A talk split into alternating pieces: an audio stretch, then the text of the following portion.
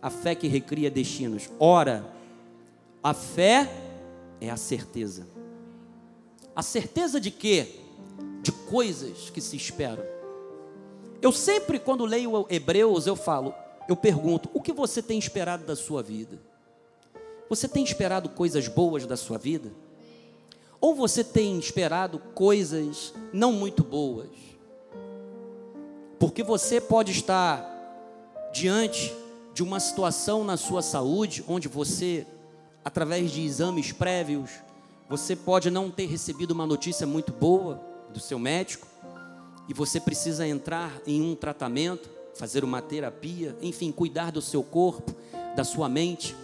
E às vezes você não espera muitas coisas, você já não espera tantas coisas boas. Eu sugiro que você comece a modificar a sua forma de pensar. Espere coisas boas, porque Deus tem coisas boas para você.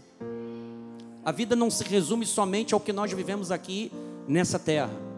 Aqui é apenas uma parte mas a continuidade é até mesmo quando nós saímos daqui dessa existência física, para retornarmos à nossa origem. Ele diz: é a convicção de fatos que se não veem. Então, a fé é a resposta de tudo isso que nós estamos vendo aqui, porque Deus do nada criou tudo que nós vemos. Deus formou você do pó da terra. Nós não existíamos e Deus nos modelou através da, da terra nós somos vasos de barro, a nossa natureza humana veio da terra. Então ele diz no 2: os antigos obtiveram bom testemunho. Você tem que dar um bom testemunho da sua fé. E ele diz no verso 3: pela fé entendemos. Olha, o entendimento da palavra de Deus faz com que a fé me dê a compreensão, a crença de que o universo foi formado pelo um dito de Deus. Na Bíblia textual diz um dito de Deus, de maneira que o visível veio a existir das coisas que não aparecem. Então, o que Deus quer fazer na sua vida, ainda que não seja visível, ainda que não seja real, mas a fé diz, a fé vai te trazer um entendimento. É possível, é viável, porque é a vontade de Deus para as nossas vidas. Por isso que a fé recria destinos. Vamos orar em nome de Jesus, amém?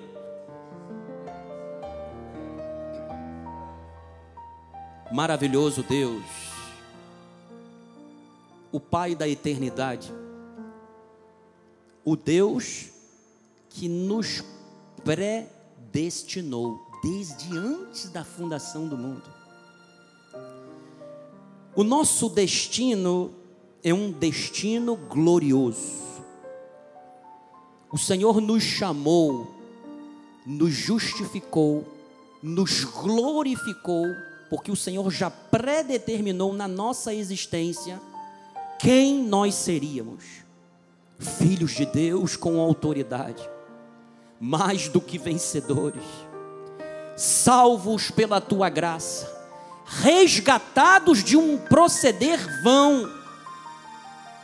Éramos trevas, hoje somos luz. O Senhor diz que nós somos o sal da terra. Então, Senhor, tudo isto é maravilhoso, porque foi a tua graça quem operou isto nas nossas vidas. Nós não poderíamos por nós mesmos desejar o bem, desejar a Deus, mas o Espírito Santo foi tão gracioso conosco, que ele abriu o nosso coração para dizermos: Abba, Pai. E aqui estamos, sentados à mesa espiritual, vamos comer do pão da vida e certamente teremos a nossa mente transformada, mas acima de tudo o nosso coração restaurado porque o Senhor é aquele que, através da fé, recria a nossa perspectiva de vida, recria destinos em nome de Jesus. E o povo de Deus diga amém. Amém. Obrigado, Bispo Químio. Abençoados pelo Pai Celestial. Nesse domingo do Senhor, nós vamos observar de forma cuidadosa como o nosso Deus, ele nos deu ou nos dá um destino abençoado, vitorioso. Ah, muitos não têm uma perspectiva de futuro boa, feliz, porque elas não conhecem a palavra de Deus. Elas não sonham, elas não fazem planos, elas não aspiram nada na vida. Muitas das vezes, quando as pessoas fazem escolhas erradas, elas colocam culpa no destino. A minha sina é sofrer. Preste atenção, não existe karma no Evangelho. Você não tem que sofrer, que nem o Espiritismo diz, de escolhas de vidas passadas. A vida ela é uma só, ela é única o Evangelho, ele é aquele que dá a resposta do pós-vida, da eternidade. O Evangelho é aquele que exalta a soberania de Deus, mas também reconhece a responsabilidade do homem. Porque o homem tem a tendência de transferir a sua responsabilidade para outras pessoas ou para outras situações ou fatos que fogem, sabe, do seu controle. Significa que o aleatório, existem pessoas que transferem as suas responsabilidades para aquilo que é o aleatório, porque elas não têm controle. E não é por aí. Quantas e quantas músicas, por isso é que eu falei do ritmo da sofrência, você já ouviu falar do sofrimento como um destino? A pessoa tem que sofrer, tem que pagar o preço, e a igreja evangélica também absorveu isso. Porque isso vem lá de uma teologia romana medieval. O sofrimento. E de lá dentro da igreja romana tem aquelas ramificações que encaram o alto flagelo como uma forma de aliviar o sofrimento das suas consciências. Deus quer que você entenda uma coisa: você não está aqui para sofrer. Nós podemos sofrer por amor a Cristo. Os apóstolos sofreram por causa de Cristo. Muitos foram martirizados por causa do Evangelho. Contra isso é um fato que não há argumento. E nós cremos, recebemos e aceitamos. Agora, o que não pode é algo de ruim acontecer na sua vida e você dizer: Isso é algo que está implícito na minha jornada, é o meu karma. Eu tenho que sofrer. Em vidas passadas, eu devo ter sido muito mal. Eu devo ter feito alguma coisa para estar sofrendo, para estar passando por todas essas dificuldades. Deus quer que você tire esse lixo da sua mente, meu amado. Eu não sei o que foi, sabe, inoculado lá na sua mente, lá na sua infância. Porque a minha mãe, ela tinha que trabalhar. Minha mãe era o sustento e eu era cuidado por outras pessoas. E eu ouvi muito, sabe o que? Você, quando crescer, vai puxar carroça. Você já tem as orelhas, és um burro. Eu cresci ouvindo isso. E se tem alguém que fala assim com seu filho, pare de fazer isso já. Porque você, pai, mãe, é uma autoridade espiritual sobre o teu filho. Você tem voz profética sobre a tua família. Então pare de rogar praga dentro da sua casa, amado. Você não pode dizer praga alguma chegará na minha tenda, na minha casa, e você chegar para o teu filho só porque ele quebrou um prato, porque ele tem muita saúde, fez alguma coisa dentro de casa e falar, ó, oh, peste e sossega. Você não pode fazer isso. Pô, bispo, mas papai e mamãe o couro comia. Sim, meu amado, mas olha só, nós estamos aqui para sermos reeducados pela palavra de Deus. Então, tira isso da sua mente, aquilo que foi lançado lá dentro, porque olha, amado, eu aprendi uma coisa com um apóstolo. Você sabe como é que a gente fala com os nossos filhos? Os meus estão, eu tenho filhos mais velhos, e eu fiz isso com eles e faço com a Ágata. O meu filho Rafael, mais velho, ele tinha uma situação que ele fazia com a minha, com a minha mãe, que quando ele ia fazer uma prova, ele falava assim: vovó, sacode a minha cabeça, que é para eu lembrar de tudo o que eu estudei. Eu sempre disse para o meu filho: essa prova que você fazer, vai fazer, você estudou, você vai se dar bem, cara. Tu vai passar. A bênção de Deus está na tua vida. Deus está com você. Você tem que acreditar que aquilo que você colocou aqui dentro na tua cachola, Deus vai trazer à memória, porque você estudou. Porque tem gente que pensa que na hora de uma prova vai receber cola de Deus. Eu não estudei, não. Mas a palavra do Senhor diz: quero trazer à memória aquilo que pode me dar esperança. E o indivíduo não estudou nada. E aí o Espírito Santo olha e fala: exatamente que acha que Deus vai trazer uma revelação. Senhor, essa questão aqui do Enem, eu oro porque eu tenho a mente de Cristo. Está errado, amado. Não é por aí. Então, ó, o que você tem que declarar sobre a vida dos teus filhos? Um futuro abençoado. A bênção de Deus está na sua vida. Você vai fazer a diferença na sociedade.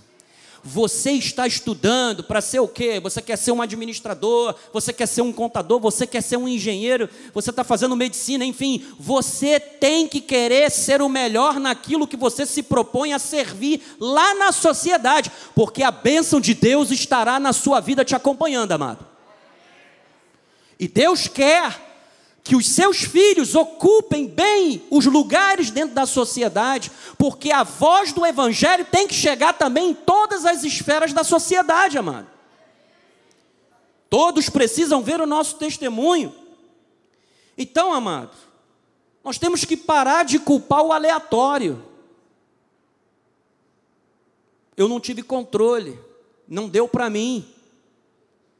As músicas, destino, porque fazes assim, tenha pena de mim, veja bem, não mereço sofrer. Está lá, a sabedoria popular. Ó insensato destino, para quê? Tanta desilusão no meu viver. Pare de se, de se, vitimar, de se vitimizar. Sabe por quê? Porque você é uma nova criatura em Cristo Jesus. Joás, cadê aquela imagem do Billy Graham? Coloca aí para mim. Billy Graham. Olha lá. Ser cristão é ter o passado o quê? O presente e o futuro. Então, amado, olha aí, ó. Teu passado está apagado. Deus deu um delete. E detalhe, não foi para uma parte do HD que qualquer coisa você vai lá, mete um software e restaura. Não, não, não. Ele apagou tudo. Ele pegou as nossas iniquidades, o nosso passado, e o que, que ele fez? Jogou no mar do esquecimento o seu presente, viva essa bênção de Deus, cabeça, não cauda, sempre por cima, nunca por baixo, porque a bênção de Abraão está na tua vida. Cristo sofreu lá naquela cruz, sofreu cravos nas mãos, uma coroa de espinho, para que você hoje não dissesse: Ah, eu tenho que sofrer na vida. O seu futuro é um futuro garantido, porque aquele que é poderoso, ele é capaz de guardar você de qualquer tropeço. Esse é o teu Cristo, amado. O teu destino é um destino vitorioso. Então a fé tem que recriar os caminhos. Deus tem planos perfeitos, Deus tem um destino vitorioso, amado. A fé é o que define o nosso relacionamento com Deus. É através da fé, da nossa crença em Deus.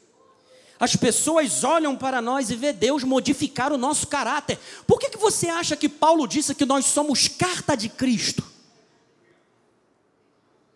Você é o testemunho vivo de Deus nessa terra de que Ele existe e que um dia Ele há de julgar vivos e mortos, amado.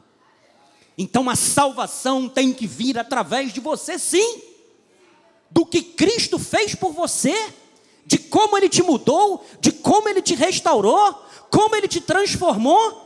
E aí o que, que acontece? Muda a sua forma de falar. Você começa a falar biblicamente.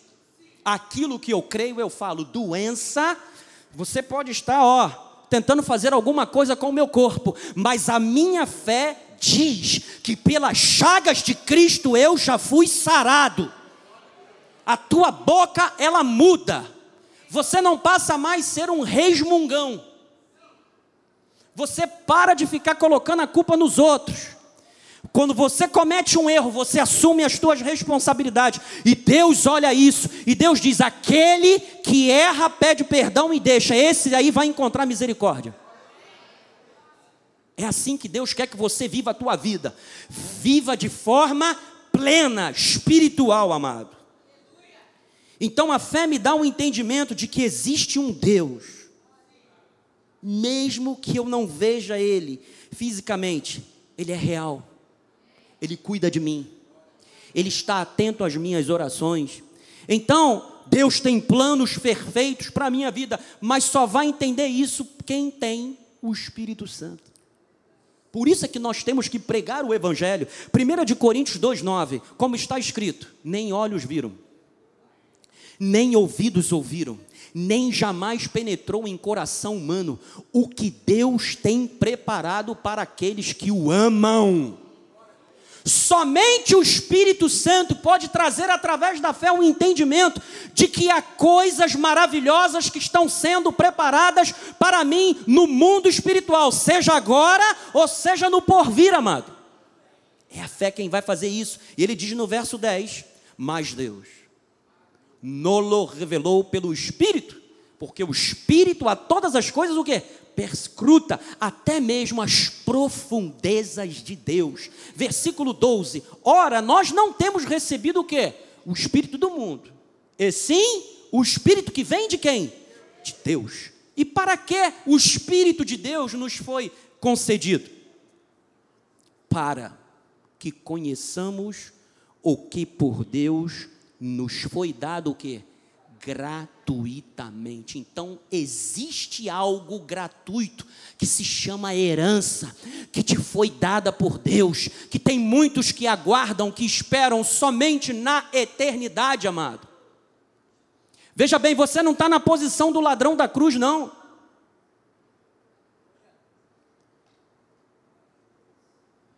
Existe muita coisa que tem que ser feita na nossa vida.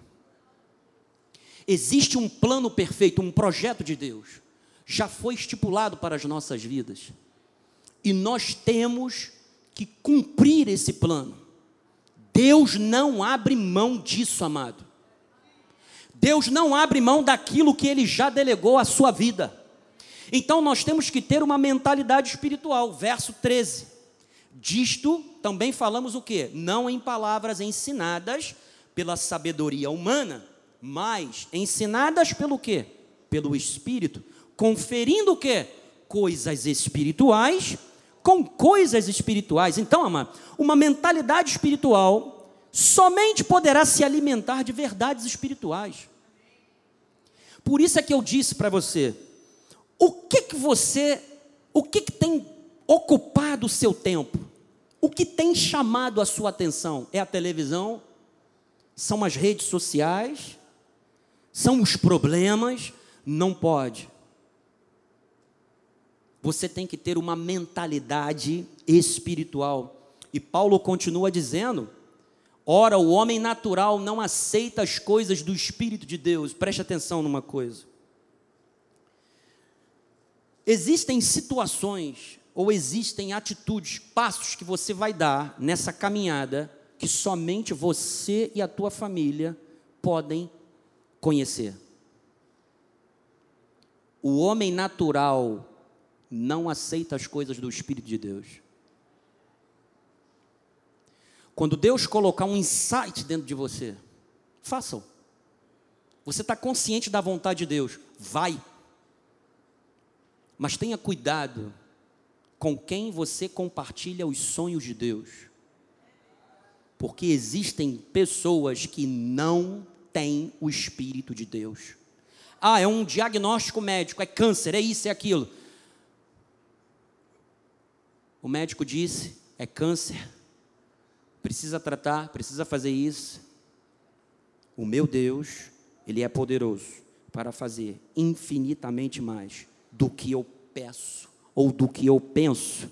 E não vá correndo contar para aquela pessoa que vai dizer assim: é, já viu as estatísticas?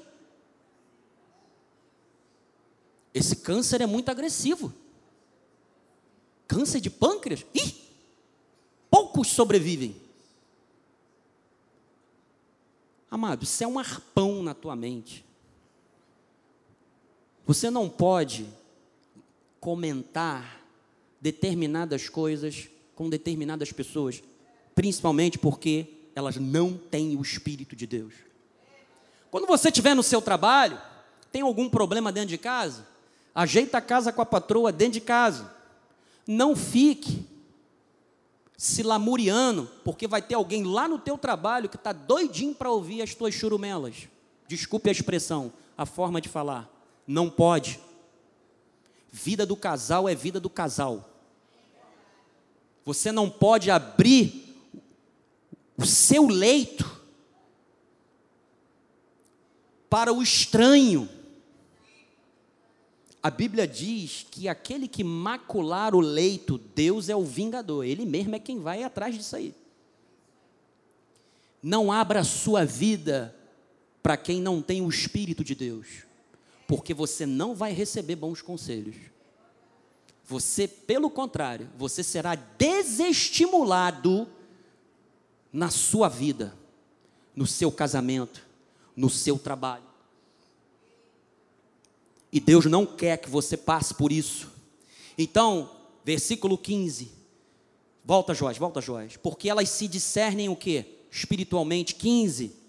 O homem espiritual julga todas as coisas, mas ele mesmo não é julgado por ninguém. 16. Pois quem conheceu a mente do Senhor por, para que o possa instruir? Nós, porém, temos o que? A mente de Cristo. A mente de Cristo é aquele que tem a revelação do Cristo e anda conforme o Cristo, pelo qual ocupa sua mente e o seu coração. Então a nossa mente não pode ter entulhos, amados. Nós não podemos ter pensamentos do passado. Não dá para viver somente do passado. Entenda, olha, lembranças sadias, altamente sadias, elas são muito boas quando elas formam a nossa memória. Porque lembranças sadias, elas vão formar o que? Memória boa em nós. Agora, não fique parado no passado. O que aconteceu no passado, aconteceu e ninguém pode modificar o passado. É por isso que o Senhor pegou o nosso passado e jogou no mar do esquecimento. Então, Deus tem um futuro abençoado para você. Você acredita nisso? Você acredita que Deus tem planos abençoados para você, mano? Jeremias 29, 11. Eu é que sei. Toda vez que vinha uma seta na tua mente que falar, meu Deus, eu não vou conseguir. Lembra dessa palavra? Eu é que sei.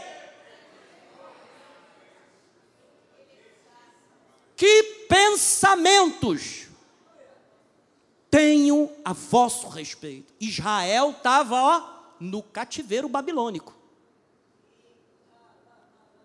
No cativeiro babilônico. Como é que Deus levanta o profeta e fala: vai lá e diz para eles eu é que sei os pensamentos que tenho a respeito deles. E você sabe por que eles estavam no cativeiro, certo?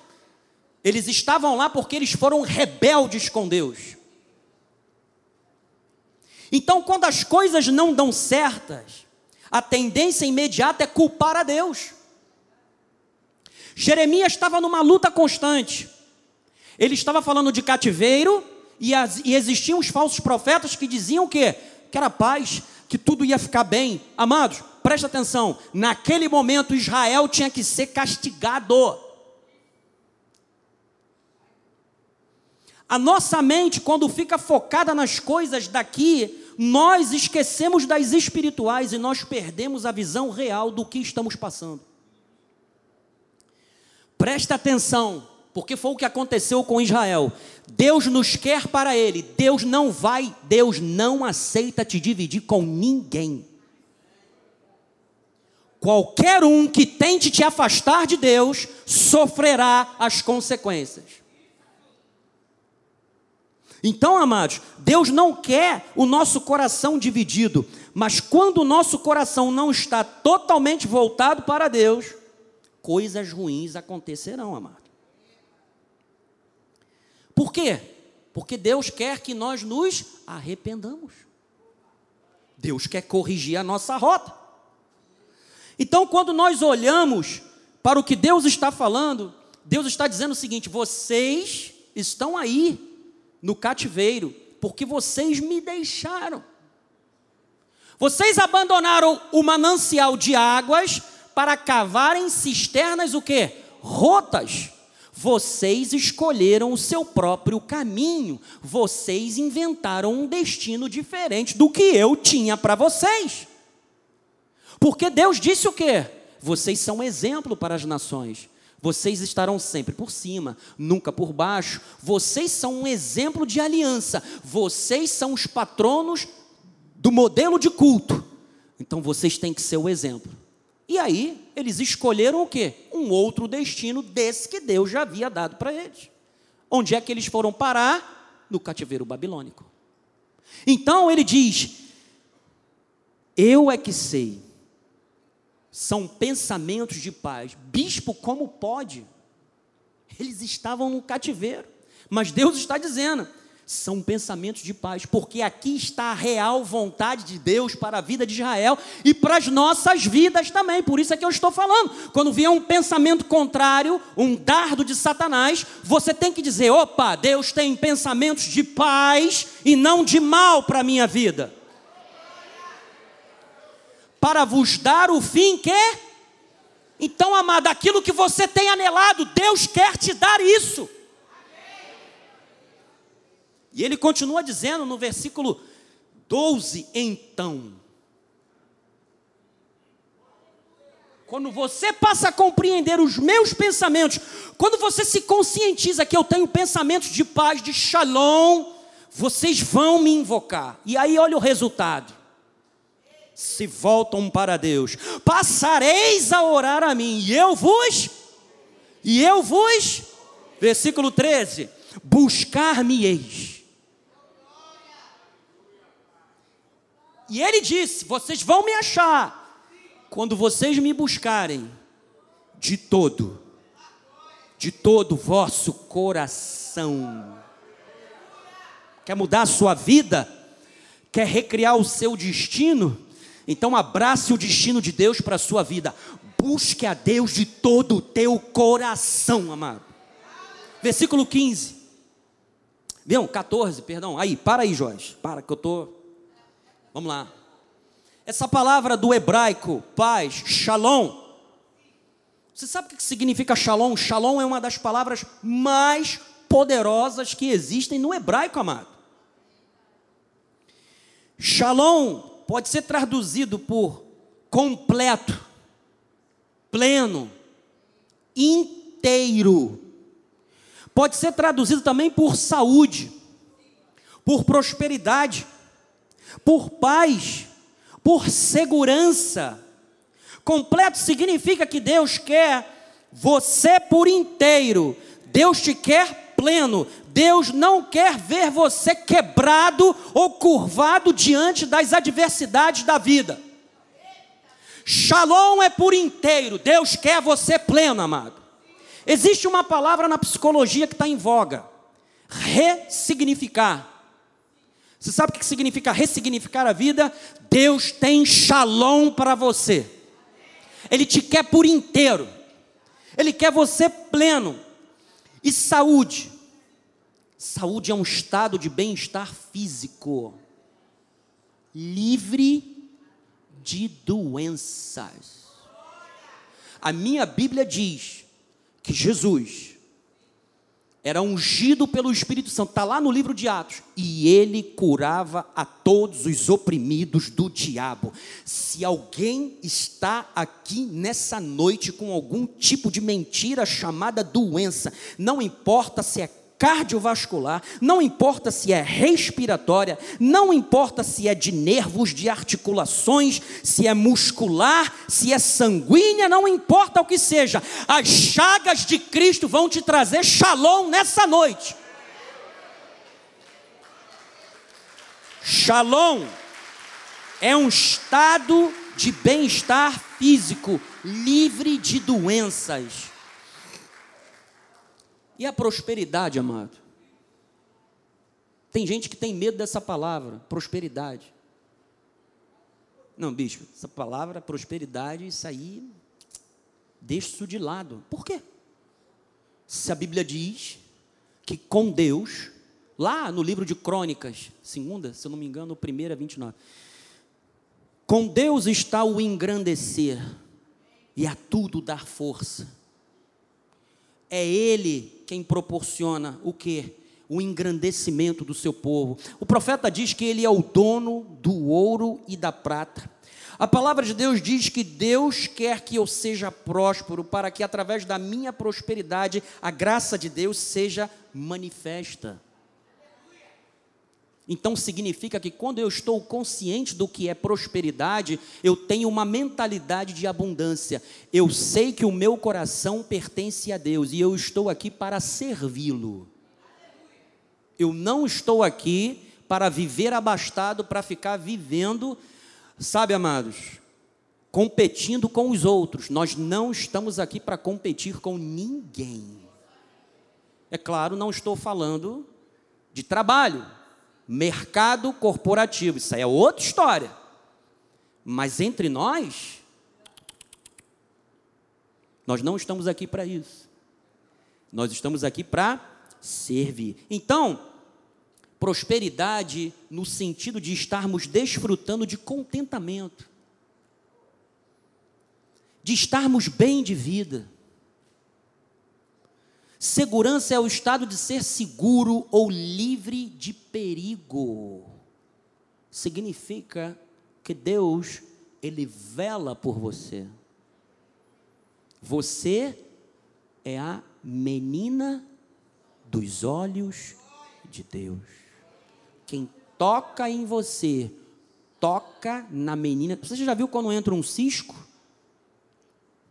Você já viu é, aquelas lutas esportivas que não pode colocar o dedo no olho, que é golpe sujo. Quem tenta meter o dedo no olho é penalizado, porque é um golpe sujo. Todo aquele que tentar alguma artimanha, algum golpe sujo contra você, todo aquele que tentar tocar na sua vida, toca na menina dos olhos de Deus, amado.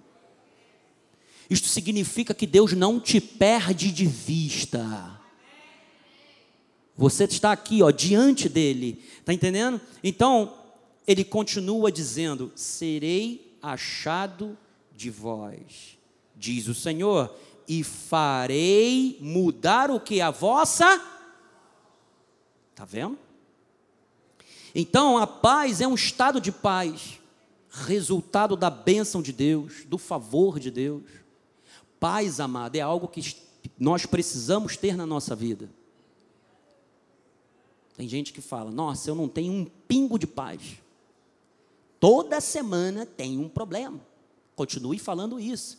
E vai vir três, quatro, cinco, seis, dez problemas para você. Quando você tiver alguma coisa que quer tirar a tua paz, lance sobre ele a sua ansiedade. Ele tem cuidado por você sejam conhecidas diante de Deus por meio de orações e súplicas. Tudo aquilo que te incomoda, tudo aquilo que tenta tirar a sua paz, e a paz de Deus, que excede todo o vosso entendimento, guardará a vossa mente e o vosso coração em Cristo Jesus. Coração, coração e mente trabalham automaticamente, trabalham em conjunto. Então, meu irmão, favorecido por Deus, comece agora mesmo a mudar a sua forma de pensar. Toda vez que o inimigo lançar uma seta na tua vida, reaja. Eu repreendo isso em nome de Jesus. Seja no trabalho, seja na condução, seja na rua, você tem que reagir biblicamente. Então, o caos que pode estar na sua mente, na sua vida, não é o seu estado final. O seu destino não é viver sofrendo. Seu destino não é viver afastado de Deus. Seu destino não é ficar lutando com as doenças. Eu estou profetizando com a minha esposa. Nós temos duas caixas lá em casa. Uma é só de vitamina. E a outra é um monte de remédio que a gente tem lá por via das dúvidas. Eu vou abolir isso lá de casa em nome de Jesus. Aqui, ó, na mente. Você sabe o que aconteceu comigo quando eu saí do hospital, quando eu fiquei internado com Covid? O que, que acontece? Eu fui parar no CTI, fiquei um dia no CTI com o catéter no nariz, ganhando oxigênio, e porque a minha saturação estava ah, muito baixa. Mas pior do que a saturação era a quantidade de oxigênio que não circulava no meu sangue. Então a saturação ela poderia estar 95, que é um limite aceitável. Agora, quando se fazia um exame, que eu esqueci o nome, gasometria. Irmão, eu perdi a conta de quantas vezes furaram a minha artéria. E ali eles verificavam a quantidade de oxigênio que circulava no sangue. E a minha estava muito baixa. E aí me internaram. Graças a Deus, Deus foi fiel, misericordioso. Saí do hospital, comecei a fazer fisioterapia respiratória com o doutor Antônio, que está toda segunda-feira aqui na par da tarde, na igreja, fisioterapeuta, dedica o seu talento à obra de Deus, serve a Deus. Então, se você tiver alguma indicação médica para fisioterapia, indicação médica, não venha por conta própria, que tem gente que vem por conta própria. Tem indicação médica para fisioterapia, vem aqui, ele vai te abençoar em nome de Jesus. Então, ah, comecei a correr, Astolfão, Bispo Pastor, corre 17 quilômetros todo dia. Esse homem é uma máquina, Iron Man. É uma máquina, 17 quilômetros que ele corre. E aí o que, que acontece? Comecei a fazer fortalecimento muscular. Falando isso, o Alexandre deve estar para puxar a minha orelha, porque já tem um mês que eu não vou lá. Mas amanhã eu estou lá. E aí, amados, eu tenho uma coisa em casa chamada oxímetro. Quem sabe o que é um oxímetro? Oxímetro é um aparelhinho que você coloca aqui no dedinho e ele vai aferir a saturação de oxigênio que circula no seu organismo. Meu amado, a minha esposa perdeu a conta de quantas vezes eu ficava vendo aquilo ali durante a semana. Todo dia. Todo dia. Durante o dia, várias vezes. Sabe, não sei como é que essa mulher não ficou louca comigo, cara. Porque, às vezes, você pensa que você é o único que está sofrendo, mas o outro também está. Está pensando que o filme não vem só na cabeça de quem está passando e de quem vivenciou e quem conviveu com aquilo. Eu estava internado. Minha esposa estava em casa com a Ágata. A Ágata estava com meses de vida. E tínhamos passado um episódio brabo com ela de infecção. Todos sabem. E aí eu ficava toda hora eu ia lá, acordava de madrugada. My precious, precioso. Só quem conhece Tolkien, Senhor dos Anéis, sabe o que eu estou falando. Aí, que isso, bicho? Tu vê Senhor dos Anéis? É literatura, amado. Não começa, é outro papo. Aí eu botava lá o oxímetro e ficava. Tá bom. Dormia, ia lá, ó. Crente, crente que ela não estava vendo o que eu estava fazendo. Teve uma hora que eu falei: isso tem que parar. Chega. Eu não vou viver escravo do que eu vivi do passado. Eu estava sarado, livre da doença, mas eu estava escravo de uma doença que eu já havia sido curado. Quantas das vezes você é escravo de algo que Deus já te libertou, Deus já te curou, Deus já removeu da tua vida, mas você ainda continua preso àquilo? Presta atenção, o Bispo Sérgio falou hoje, da morte para a vida. Ele tirou da sua vida. O que Deus fez com você, amado, ninguém poderia fazer. Você acha que Deus ia te dar e depois ia tirar com uma mão? E te, te dar com uma mão e tirar com a outra? Quem faz isso é o diabo. Deus te ama. Então, ó, começa aqui. Mude a tua forma de pensar. Provérbios 23, 7, parte A. Porque como imagina em sua alma, assim ele. Como é que você tem se visto diante de Deus? É muito sério. Minha esposa vai se formar em psicologia. E ela estava abordando uma situação para mim muito interessante. Nós temos uma área aqui do nosso cérebro frontal, córtex frontal, certo, doutora? Futura doutora.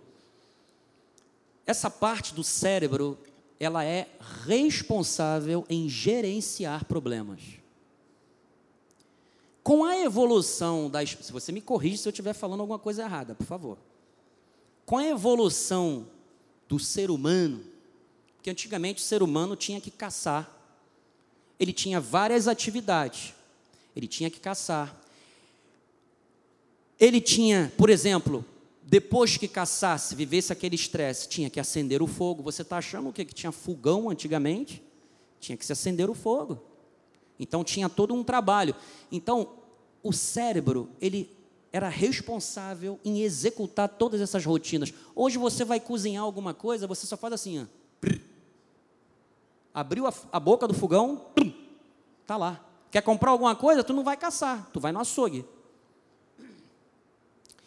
Então a mente humana, ela, se ela não for bem gerenciada, ela vai ficar procurando problemas para resolver. Minha esposa, ao ouvir de uma professora, ela disse que a mente é como um cavalo selvagem se você não tomar as rédeas dela, ela vai te levar para o lado negativo. Você teve uma boa professora.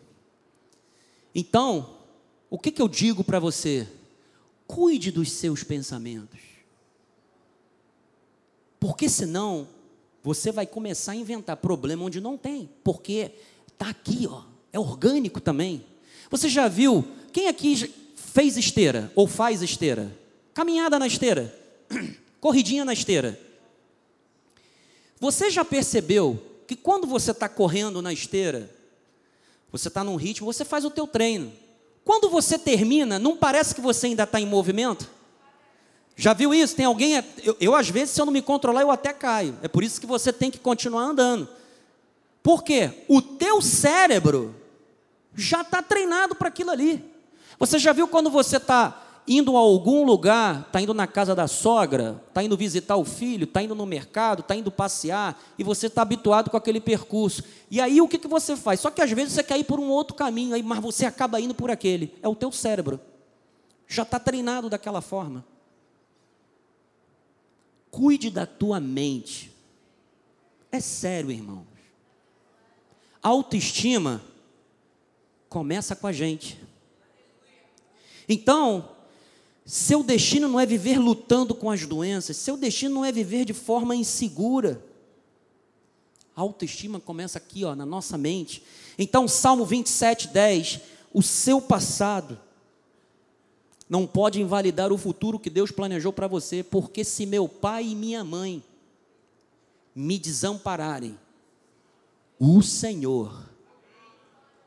Eu sei que muitas pessoas foram abandonados por marido, ex-maridos, ex-esposas, foram abandonados por filhos. Quantos idosos estão em casas de repouso porque foram abandonados pelos filhos?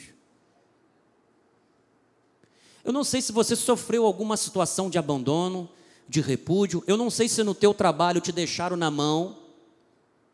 Você montou a estratégia, você foi apresentar para o teu gerente, só que na hora que você foi apresentar, na hora em que você foi ser o fiador daquela estratégia de venda, enfim, de comercialização de algum produto, a equipe tirou o pé fora e você ficou sozinho.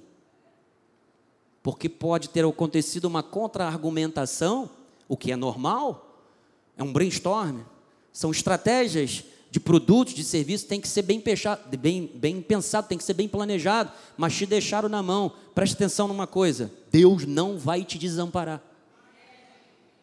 Ele vai te acolher. Sempre quando você se sentir desamparado, Deus estará ali para te amparar. Então, ainda que o teu passado, lá no teu passado, você tenha sofrido uma questão de abandono, saiba de uma coisa: recomece a sua vida. Deus te deu uma fé que reinventa caminhos e cria e recria destinos. Salmo 37, 23. O Senhor, lembra do que nós falamos de passos? O que, que ele faz? Ele firma, ele dá firmeza. Significa que Deus aprova. Significa que Deus está dizendo: estou contigo, vamos lá, cara. Firma os passos do homem bom. E no seu caminho, o que, que ele faz? Se comprar. Significa que Deus se agrada, se alegra. Próximo, Joás, vai, filho. Se cair, pode acontecer de no percurso a gente dar uma escorregada, a gente ir por um caminho que não é o caminho certo mas se cair, não ficará prostrado, porque Deus vai te pegar pela mão e vai te botar no caminho certo de novo. Ele vai fazer isso. Continua, Joás. Fui moço e já agora sou velho, porém jamais vi o justo o quê? Você pode ficar sozinho nessa terra, abandonado. Então, quando o diabo colocar na tua mente, está escrito, cara, ninguém vai topar, ninguém vai comprar a tua ideia, ninguém vai te ajudar nisso daí. Opa, o Senhor jamais me desamparará. E ó, nem mesmo na tua velhice, jamais você mendigará o pão, porque Deus ele cuidará de cada detalhe da sua vida. Você que é justo, e o justo ele vive por Então você tem que confiar em Deus, amado. Agora a fé, a gente está indo para o final. A fé, ela recria destinos. Tome posse desse destino vitorioso que Deus já determinou para a sua vida, amado. 1 de Timóteo 6,12. Olha o que Paulo fala para Timóteo. Olha aqui, ó. Combate o quê? Combate o bom combate. Isso significa que você vai ter o quê? Luta. Quer vitória, mas não quer luta? Impossível, amado. Impossível. Combate o bom combate da fé. Tome posse do quê? Tome posse da vida. A vida eterna tem que ser tomada posse. Para o qual também foste o quê? Chamado. Agora olha o que, que ele fala. E de que fizeste o quê? A boa. Você tem que ter uma boa confissão mas você só terá uma boa confissão da vida eterna se você verdadeiramente compreender o que é vida eterna. Então, a viver a vida eterna implica sim também ter uma boa confissão a respeito da salvação que nós temos em Cristo Jesus. João 6,35 declarou-lhes, pois, Jesus: Eu sou o pão da vida. O que vem a mim jamais terá fome. E o que crê em mim jamais terá o quê? Sede. Shalom. Pleno. Completo. Próximo, Joás. Porém, eu já vos disse que, embora me tenhas visto, não, tem gente que não vai crer. Tinha gente que estava vendo Jesus, mas não estava crendo. Lembra do ditado? Ver para crer nem sempre é uma realidade. 37. Todo aquele que o Pai me dá, esse virá a mim.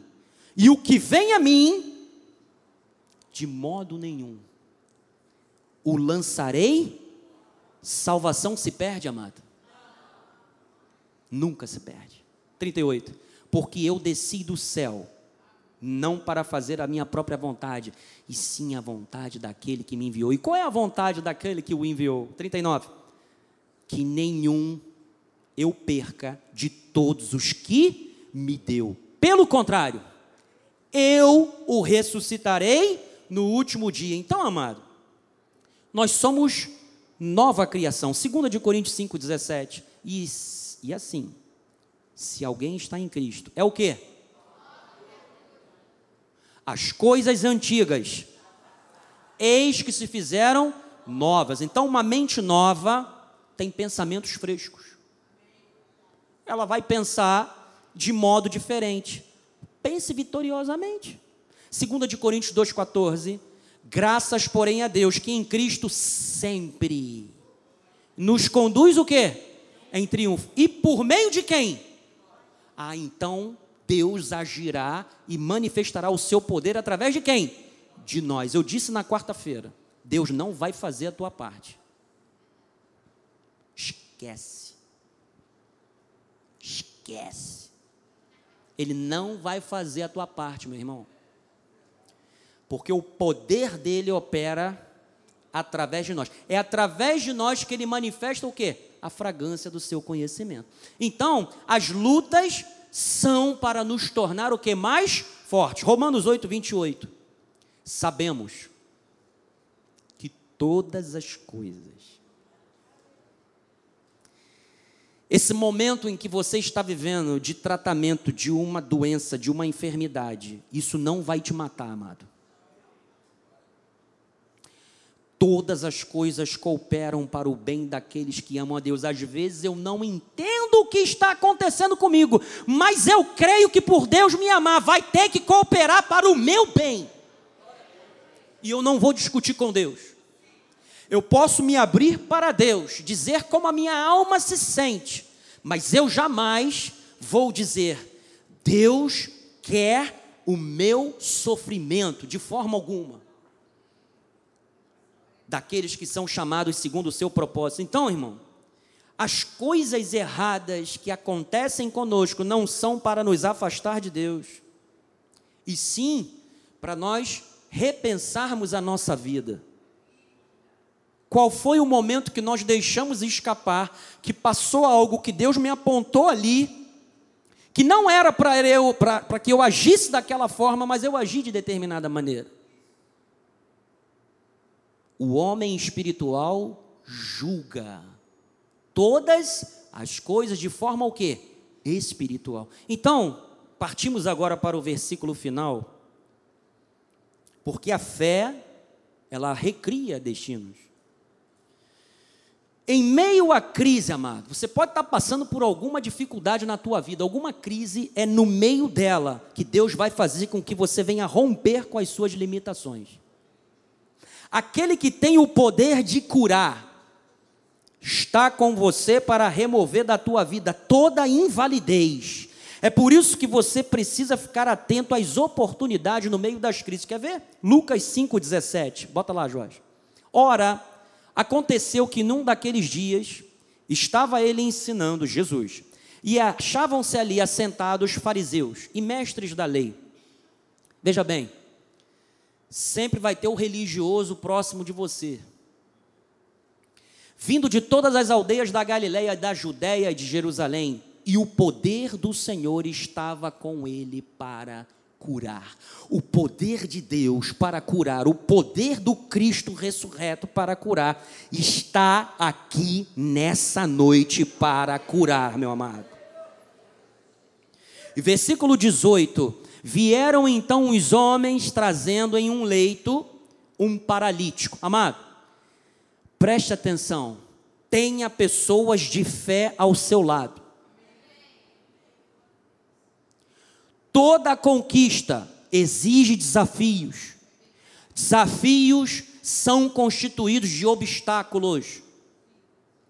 A importância de você estar cercado de pessoas que acreditam na sua fé em Deus, amado. E olha, vou ser sincero com você, eu acredito que os amigos desse ex-paralítico tinham acreditavam mais em Deus do que ele mesmo. Então, cerque-se de pessoas que vão te ajudar, como esses homens aqui. Diz a palavra: e procuravam introduzi-lo e pô-lo diante de Jesus. Próximo, Joás. E não achando por onde introduzi-lo por causa da multidão, o que, que eles fizeram? Subiram no telhado. Amados, cerque-se de pessoas que vão te ajudar a manter a tua confiança em Deus. Se a sua vida está parada, tua vida está mal, avalie as suas companhias. Esses amigos ajudaram o ex-paralítico a literalmente carregar as suas lutas e as suas dificuldades. Nós precisamos de pessoas que nos ajudem a carregar literalmente as nossas lutas e dificuldades, amado. Precisamos de pessoas que orem por nós, que intercedam por nós, que estejam conosco no momento difícil da vida. As dificuldades sempre aparecerão. Mas olha só, não desista de estar na igreja. Aqui você aprende a graça de Deus, aqui você aprende a não julgar o próximo, tudo isso por causa da graça de Deus. E ele diz no versículo, ah, e ele continua aqui dizendo: Volta, Joás. Então o desceram do leito por entre os ladrilhos para o meio, diante de Jesus. Próximo, Joás. Vendo-lhes o quê? Você sabe de quem que a fé que Jesus estava vendo? Não é só do paralítico, não. Dos amigos. Você sabe por que, que Jesus estava fazendo isso? Porque ele viu a determinação dos amigos de descerem o paralítico pelo telhado, amado. A tua fé tem que ser vista porque é isso que vai mover o poder de Cristo em seu favor, é a fé que Ele quer ver em você, amado. Não fique esperando a fé do bispo para interceder por você, saiba que o mesmo poder de oração que eu tenho, você tem. Eu tenho um chamado específico, eu tenho que estar aqui para que em congregação nós colocamos esse poder da fé em ação. Então Deus quer ver a tua fé em ação, meu amado. Pare de ficar esperando, sabe, alguma coisa vindo dos outros, primeiro tem que partir de você. E aí, Jesus falou: Homem, estão perdoados os teus pecados. E aí vem a galera da lei. Pô, peraí. Quem é este que diz blasfêmias? Quem foi que disse que prosperidade é algo de Deus? Quem foi que disse que línguas espirituais é para hoje? Quem foi que disse que apóstolos, profetas existem hoje? Apóstolo bom é apóstolo morto. Você sabia? São os mestres da lei os grandes doutores da lei conhecem a lei. Você sabe o que está acontecendo hoje em dia? Está acontecendo uma coisa chamada intelectualização da fé. Sabe o que é fé intelectualizada? É fé que está enraizada em conhecimento teológico, mas está apegada à letra. A, o espírito da letra que gera as obras da fé. Sabe por que, que Tiago disse que a fé sem obras é morta, amado? Porque uma fé sem resultados, ela não existe. Então estão intelectualizando demais a fé. Não, não. Sinais, dons, era para coisa dos lá do tempo dos apóstolos. Hoje não. Profecia, o dom da profecia é quando se prega a palavra. Línguas? Não, que isso? Não existem línguas hoje em dia, apesar de que tem muita gente banalizando o dom de línguas. São os mestres da lei. Só vem o que? Letra.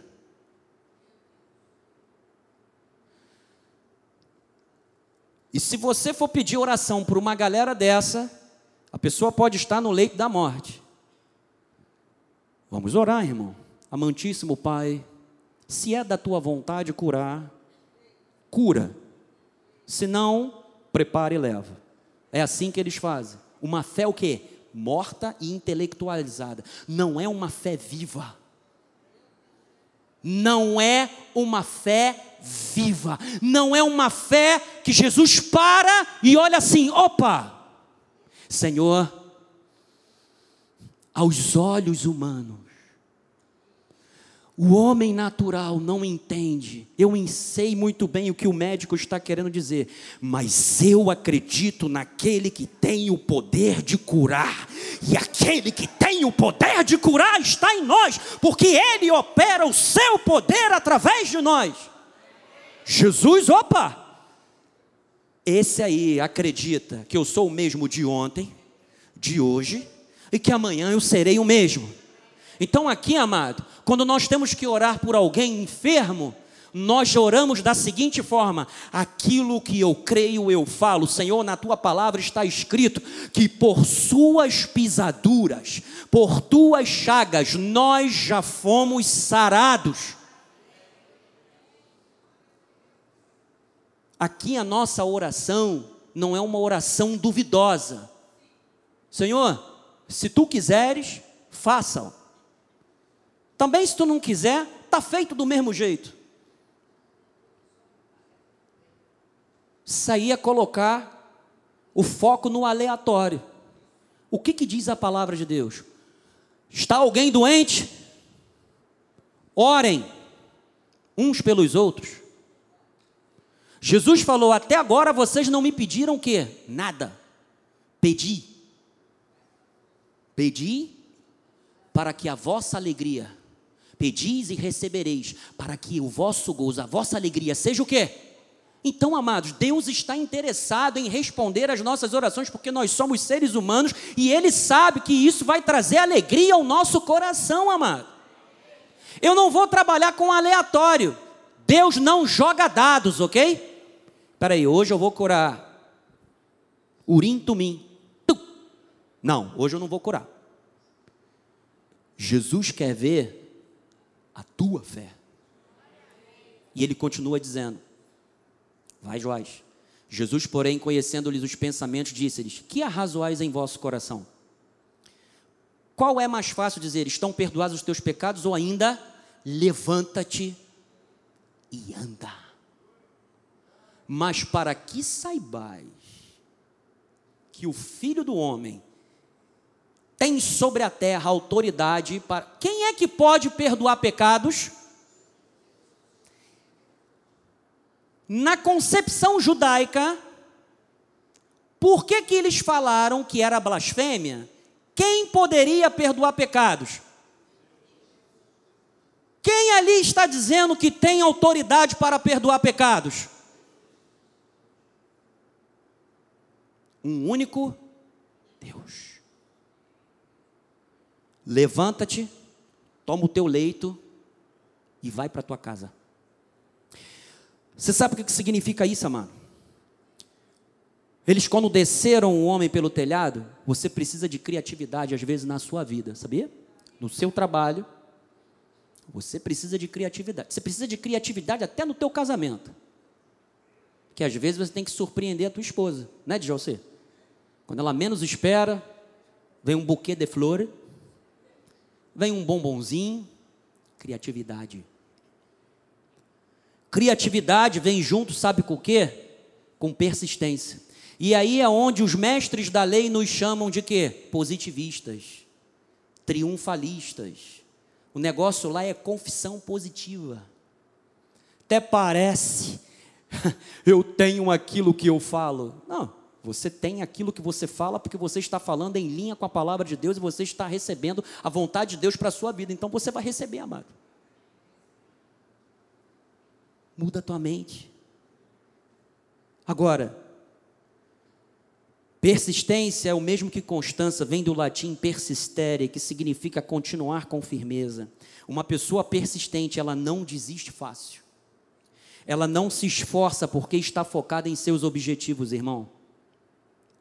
Sem deixar abalar-se facilmente por críticas negativas. Preste atenção. Persistir não é sempre fazer a mesma coisa, mas sim continuar lutando para alcançar os seus objetivos, alcançar as suas metas. Aí vai dica para quem trabalha com metas. Isso implica em se adaptar. Persistir é se adaptar conforme as necessidades, é aprender o que é necessário para fazer o que é necessário. Aí sim, pagar o preço vai te trazer uma colheita desses benefícios. Então, todo problema tem uma solução, seja A, seja B, seja C, porque Deus tem um potencial que Ele colocou em você. Foi Deus quem fez isso, para que a glória seja dele. E o Espírito Santo faz isso através da fé. 1 de João 5,4. Porque todo o que é nascido de Deus vence. E esta é a vitória que vence o mundo, o que? A nossa a nossa fé. Então, amado, você é nova criatura. Saia daqui crendo que pela fé, prodígios de Deus se manifestarão na sua vida. As pessoas ao teu redor ficarão atônitas. Elas não vão falar, o cara tem sorte na vida. Essa mulher é uma mulher sortuda. Não, não. Eles vão ficar atentos, porque eles vão dar glórias a Deus por intermédio da sua vida. Lucas 5, 26, para terminar. Todos ficaram atônitos, davam glória a Deus e, possuídos de temor, diziam: Hoje, hoje você verá prodígios de Deus na sua vida. Nesta semana, você verá prodígios de Deus na sua vida. Eu digo isso pelo Espírito que habita em mim. E todos ficarão atônitos, todos vão olhar para você e vão falar: glórias a Deus. Porque eles verão, ela não poderia fazer isso por sua própria vontade, ela não tem forças, não tem energias. Como que ele conseguiu fazer isso? Foi Deus quem fez isso. E você vai dizer: foi ele quem fez porque a glória é dele, porque esta é a vontade de Deus, que você veja prodígios, porque a fé recria destinos. Então mude o seu amanhã, mude o seu destino, mude a rota, porque Deus quer fazer mais do que você está pedindo ou do que você possa pensar, em nome de Jesus. Vamos ficar de pé. Em nome de Jesus, a bispa Cristiane vai fazer a oração final e a bênção final em nome de Jesus. Vem cá, minha amada. Amém. Senhor meu Deus e Pai, obrigado, Senhor, por esta palavra. Recebemos, Senhor, com o nosso coração grato, porque sabemos que essa palavra foi como sementes que caíram em terra fértil dos nossos corações. Sabemos que durante essa semana essas sementes irão germinar e nós veremos, Senhor, a tua mão sobre as nossas vidas, manifestando, Senhor, aquilo que tu tens de melhor para as nossas vidas, Senhor. Nós declaramos os teus prodígios sendo manifestados, Senhor. Pessoas olharão e ficarão espantadas e verão o poder de Deus se manifestando, Senhor, e crerão em ti, Senhor, e no teu poder e te darão glórias. Assim nós cremos, Senhor, e tomamos posse em nome de Jesus. E agora que a graça de nosso Senhor Jesus Cristo, o amor de Deus, as doces consolações do Espírito Santo estejam para sempre em nossas vidas. Demos ordens aos anjos de Deus que nos guardem, livre todos os nossos caminhos. Chegaremos em casa em paz e segurança. Teremos uma semana abençoada, uma semana em perfeita vitória uma semana onde teremos respostas do Senhor aquilo que nós temos pedido em oração. O Senhor já está manifestando e nós veremos o teu mover sobrenatural essa semana, Senhor.